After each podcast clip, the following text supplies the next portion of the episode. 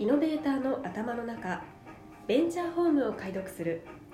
この番組ではビジネスパーソンが今読むべき本そして記事の執筆者をゲストとしてお迎えしましてその内容をラジオ版としてお届けしてまいります、えー本日はエジックス総合法律事務所パートナー弁護士の石田岳さんにお越しいただきました。パーソナリティは引き続きビジネスタレントの田原がお送りしていきます、はい、では引き続きお伺いしていきたいと思います。よろしくお願いいたします。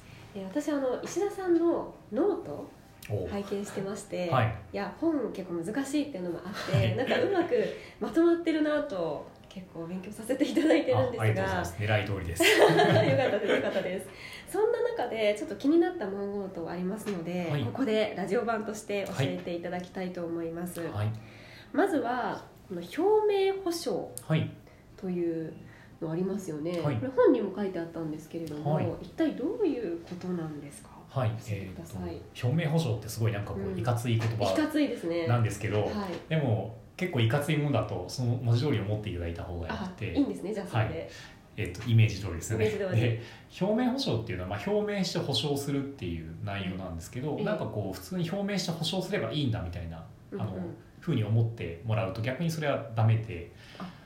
は表明保証したものに違反するとはい。損害賠償責任だったりあと株式買取請求権って言って株式を買い取れみたいなうんそういった権利が発動されちゃう場合があるのでうん結構重要なことなんですよね。えええじゃあ結構重要事項ですよね。そうですね。内容をしっかり読んで把握しておかないおっしゃる通りとです。思わぬところで違反して、はい、ちょっと大変なことになってしまそうですね。うんうん。えそれはそのえ内容っていうのはどうやって決めていくんですか、内容っていうのははい。基本的に、うん。えー、ともう大体 VC のひな形とかだと、うんうん、表明保証として定められることっていうのはおおよそ決まっています。あだから普通はそんな会社ごとにそこまでアレンジする必要はあんまりなくって、うん。だけど大体こういうのは入っているよねっていうのは、うん。あのあって結構多岐にわたりますあうね。んえなんかたくさん事項としてはあると思うんですが、はい。これはちょっと陥りやすいよみたいな事柄ってありますか？はい、えっ、ともう陥りやすい技というかあの ポイントはたくさんあるんですけどポイントはたくさんある。あ罠っていうわけではなくて。VC さんを。はいすいませんでした。罠っていうわけじゃないんですけど、はい。こう陥りやすいところっていうのは結ええ構たくさんあって。い。あの要するに表明保証ってものすごくこう長い条項になったりする場合があるんですよね、うんうんまあ、シートとかだとそこまでじゃないですけど、うん。ある程度ミドルとかレイターになると結構約、まあ、要するに約束みたいなもんなんでこれ約束してねと表明して保証して約束してねって話なんで結構多岐にわたりますと。でその中でまあよくあのあるかなっていうところで言えばあのなんとかの可能性がないことと。うんよく言われますよね。うん。ぼんやりとしたね。そうですよね。言葉ですよね。なんか訴訟とかトラブルになる可能性がないこととか、はい。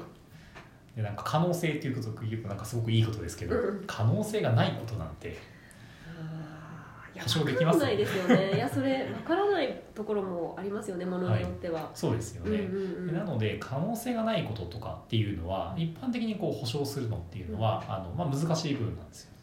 だけどそれ削除するってちょっとさすがに行き過ぎじゃないかと、うんうん。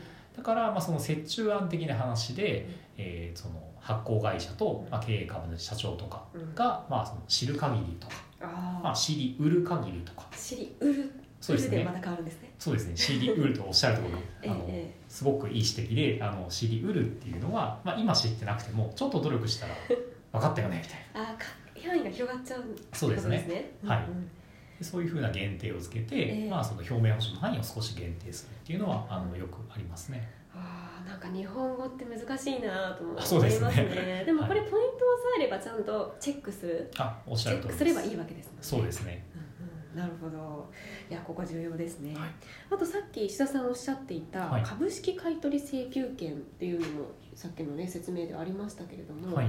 これってどういう権利なんですか？はい。えー、と株式買取請求権っていうのは、えー、と一般的に、えー、と会社とん。あとまあ経営株主、まあ、いわゆる社長とかですねに対して、えーこう何か契約違反とかがあった時に、えー、と VC さんとか演じる投資家さんが出資した株式を、まあ、出資した金額とかでうん。買い取ってくれと、うん。まあ、こう言われちゃう。ああそれは大変ですね。そうですね。うんうん。あその権利がありますよと。そうですね。そういう権利を、えーとまあ、定めることが多いんですね。ええええでなんかそう聞くとものすごく、うんうん。それってなんかは保証じゃないみたいな。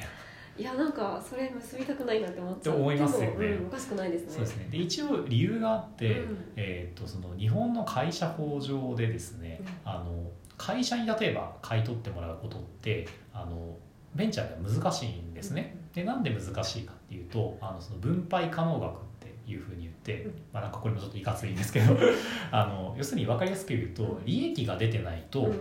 その利益分でしか買い取っちゃいけないんですよ、うん。自分の株式はい、だからベンチャーさんって普通にそんな利益がガンガン出て普通はないじゃないですか、うん、そんなにすぐには出ないですそうですよね。だからベンチャーさんのその、えーと会社側に買い取ってって言っても、まあ、有効性すごい乏しいんですうんよ、うん。だから、えー、と経営株主社長とかに個人で同じような義務を連帯して負ってもらうようにすること。が、うん。まあ、日本では多くってそういうふうな、まあ、取り扱いにはなってます、あうんなんか海外ではあんまりそれはないんですね。日本ならでは。そうですね、うん。あの海外だと確かにあまりそういうのはなくて、うんうん。えーないんですけど、まあ、海外だと多分その全然こうリターンが結構違ってくるので、うんうんまあ、本当に純粋な投資という意味で、え。えーまあ、回収できなかったらそれまでだけど回収できたらリターンが大きいので、まあ、そういった多分あの違いがあるんじゃないかなというところですかね。えなるほど。じゃあそこまですごい恐れなくてもいいってことですよね。えー、とそうですね。重要なすごい義務なんですけど重要だけれどもなんですけどはい。絶対こう受け入れられないとかっていう話ではまあない部分はあるかなと、そんな感じがしますね。そうですね、ええまあ、ちゃんと読んでおかないといけないんですねでも。そうですね。あとは、うん。金額とかですかね。金額。例えばこう1000万円の投資とか、ええまあこれすごい少額の投資、うんうんで株式買取請求権まで負わせるってちょっとやりすぎかなというのは例えばあったりするので、まはい。あ、そういう時はもう株式買取請求権はちょっとの飲めませんと。うん。っていうのは、まあ、あるはあると思うんですけど、はい。やっぱある程度例えば5000万とか、まあ、1億円とか所持してもらうレベルになると、まあ、株式買取請求権っていうのは、まあ、それなりのリスクを負ってうんうん。出資してるわけなんで、ええ。まあ、定められることっていうのは、まあ、あの多くなってきますね。うんうん。そっかその辺はなんか交渉できるところは交渉するけれどもそうですね。ちゃんと受け入れるべきところは、まあ、受け入れてそうですね。ちゃんと事業を進めていくというそうですね。ところになるんですね。そうですね。なるほど。いや分かりやすいですね。はい。ありがとうございます。あとまだちょっと本にも書いてあったものをちょっと教えてほしいんですが、はい同意権と拒否権っていうのがありました。はいはい。まあ、これすごいね分かりやすい同意と拒否であはい。ると思うんですが、はい。ちょっとこの辺補足をお願いしてもいいでしょうか？はい。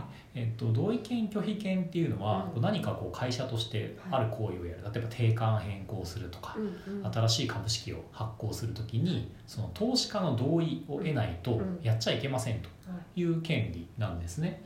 で、えっと、なんでそんな権利をこう設けてるかというとあの別に会社法上はですね例えばこう、えーまあ3分の1以上とかあと過半数とかないとあの拒否できないんですよね、でもそんなこうベンチャー投資でそんなこうポーション割合を持つってあまりないじゃないですうんか、うん。まあ多く投資もやっぱ10%とか20%ぐらいなので、ええはいだからそういった会社法上の権利がない代わりに契約書の権利としてちゃんと我々の同意を得ないとそういった行為できませんよというふうに定めるのが、まあ、同意権とか拒否権って言われるんですね。なるほど。勝手にやりたい放題やっちゃダメですよまあそうですね。おっしゃる通りです。すごいざっくりと言ってしまいましたけれども。ねおっしゃる通りです。ええええなるほど。いやでもこのちょっと3つについて詳しく聞きたいなと思っていましたし、はい。このことはやっぱり起業する上で絶対に知っておくべき法律の知識だと思うので、はい。どんな方でも、うん、やっぱりここは押さえておいた方がいいかなと。はい思いました。おっしゃる通りでございます。はい、ありがとうございます。ありがとうございます。